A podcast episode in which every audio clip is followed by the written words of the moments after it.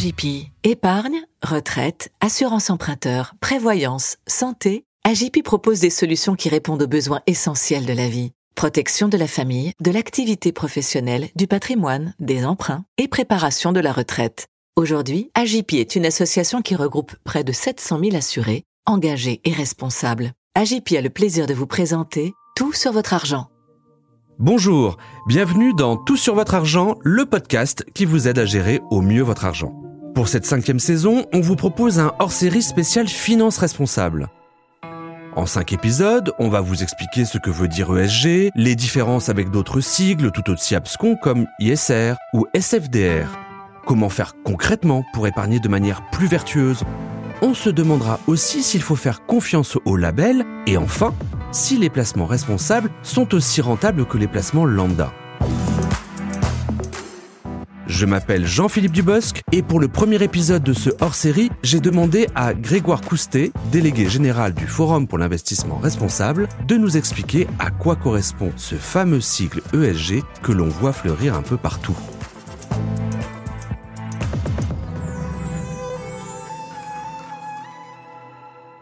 Grégoire Coustet, bonjour. Bonjour. Quand est apparu, Grégoire, pour la première fois le sigle ESG c'est intéressant que vous me posiez cette question parce que pour moi c'est euh, une découverte assez récente finalement. L'origine de ces trois lettres qu'on utilise quand même pourtant beaucoup dans la finance responsable, c'est une création qui est assez récente, qui date de 2004 et qui est revendiquée par un Britannique qui travaillait pour les Nations Unies euh, dans la perspective d'un rapport assez important dans le domaine de la finance responsable qui s'appelle le rapport Freshfield et qui a été publié l'année suivante. Et c'est lui qui a un peu gravé dans le marbre cette critériologie ES et G. Alors justement, est-ce que vous pouvez, Grégoire, s'il vous plaît, nous détailler ce qu'il y a derrière le E, le S et le G? Alors le E, environnement, le S, social, souvent sociétal, et euh, le G de gouvernance ou de bonne gouvernance. Alors, c'est une série de critères qu'on va regarder euh, avant de prendre une décision d'investissement dans la finance responsable qui permettent de qualifier euh, des entreprises dans lesquelles on souhaite effectivement investir sur la base de ces critères. Donc, critères environnementaux, on va regarder la politique de l'entreprise, typiquement sur la réduction des gaz à effet de serre, hein, qui est un sujet très très clair lié au, au, climat, mais aussi sur les pollutions, etc., etc. Donc ça, c'est pour le pilier environnemental. Après, il y a le pilier social, dans lequel on va beaucoup regarder notamment la relation qu'il peut y avoir avec les salariés, euh, leur formation, la sécurité dans laquelle ils se trouvent euh, au quotidien. Euh, voilà, donc un peu tout ce qui fait le corps social de l'entreprise. Et enfin, il y a la bonne gouvernance, qui est un critère un peu plus atypique, où là, on va regarder la gouvernance de l'entreprise, c'est-à-dire les pouvoirs qu'il y a au sein de l'entreprise, comment ils sont organisés, pouvoir et contre-pouvoir, composition des conseils d'administration, rémunération des dirigeants. Et par exemple, quand on va être sur la composition des conseils d'administration, c'est très important de voir la diversité de genre, la diversité d'origine et la diversité de compétences qu'il y a au sein du conseil d'administration, parce qu'une entreprise qui est bien administrée, elle est administrée par des compétences variées, par des gens variés, et donc c'est très important pour un investisseur responsable de regarder aussi ce pilier de gouvernance. Pourquoi parle-t-on de critères extra-financiers? Parce que dans un premier temps, l'investisseur regardait surtout les critères financiers. Et on s'est rendu compte que euh, si on voulait que les entreprises soient durables, et donc euh, adossées à ce concept de développement durable, il fallait les regarder sur d'autres types de critères. Et ces critères, effectivement, ce sont les fameux critères extra-financiers, environnementaux, sociaux, et qui permettent de bien comprendre la stratégie de l'entreprise au-delà de sa pure rentabilité, de voir quelle est son orientation, orientation vers le futur, comment est-ce qu'elle prend en compte le bien-être de ses salariés, comment est-ce qu'elle prend en compte les législations qui vont venir euh, sur le climat, par exemple, ou dans d'autres contextes, et comment elle est, elle est bien gouvernée. Donc c'est une manière de bien finalement euh, évaluer une entreprise sur des critères qui permettent de comprendre quel est le business model de l'entreprise dans laquelle on investit. Et alors justement, par qui et comment ces critères sont-ils évalués? Alors, ils sont évalués par des agences de notation extra-financières et donc, c'est eux qui font ce travail de décortiquer l'information de l'entreprise sur la base de leur rapport annuel, de leur rapport de développement durable et sur tout type d'informations qu'ils peuvent récupérer à droite et à gauche. Euh, les agences de notation extra-financière se basent essentiellement sur les documentations publiques qui sont données par les entreprises. D'où l'importance des réglementations. Il y en a eu plusieurs en France et il y en a une très importante qui est en train de se déployer au niveau européen en ce moment, euh, qui demande finalement aux entreprises de reporter et de dire ce qu'elles font euh, sous un certain nombre de critères. Et sur ce reporting qui est fait par les entreprises, les agences de notation extra-financière peuvent évaluer finalement comment se positionnent ces entreprises. Et c'est ça qui fait essentiellement la notation des agences.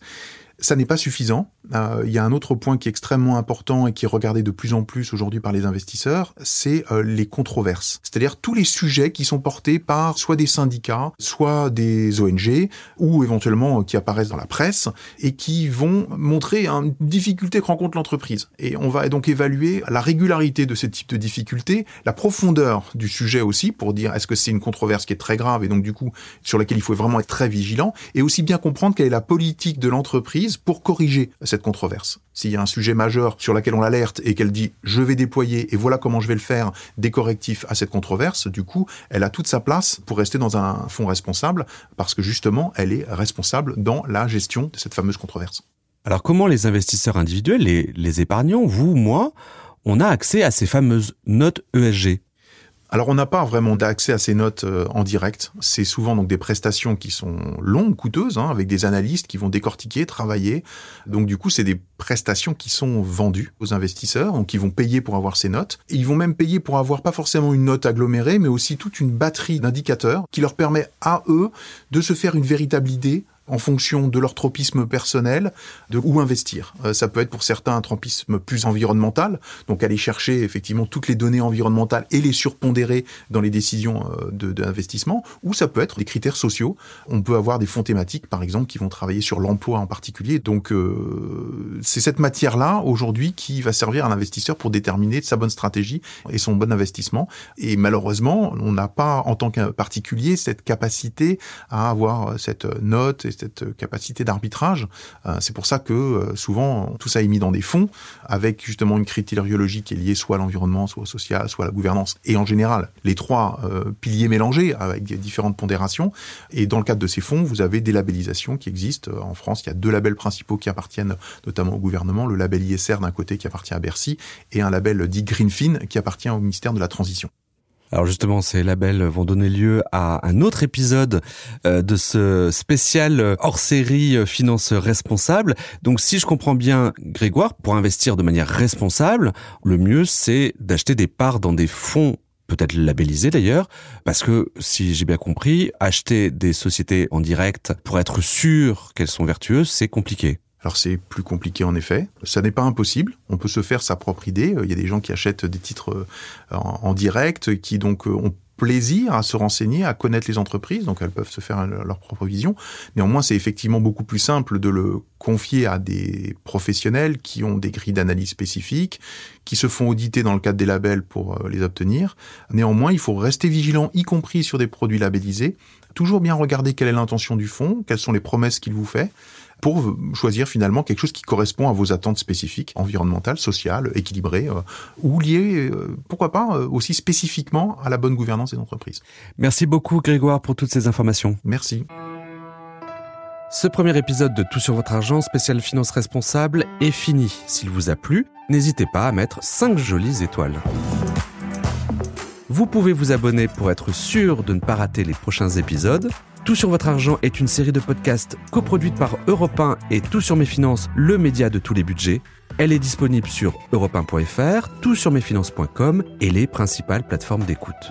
Si vous avez des questions ou des commentaires sur cet épisode, ce hors-série ou le podcast en général, vous pouvez nous envoyer un message à l'adresse suivante contact at toutsurvotreargent.com. À bientôt.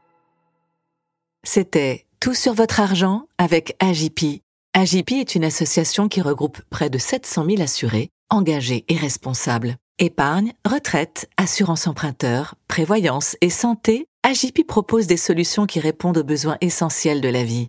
Protection de la famille, de l'activité professionnelle, du patrimoine, des emprunts et préparation de la retraite. AJP. Retrouvez notre actualité sur agip.com.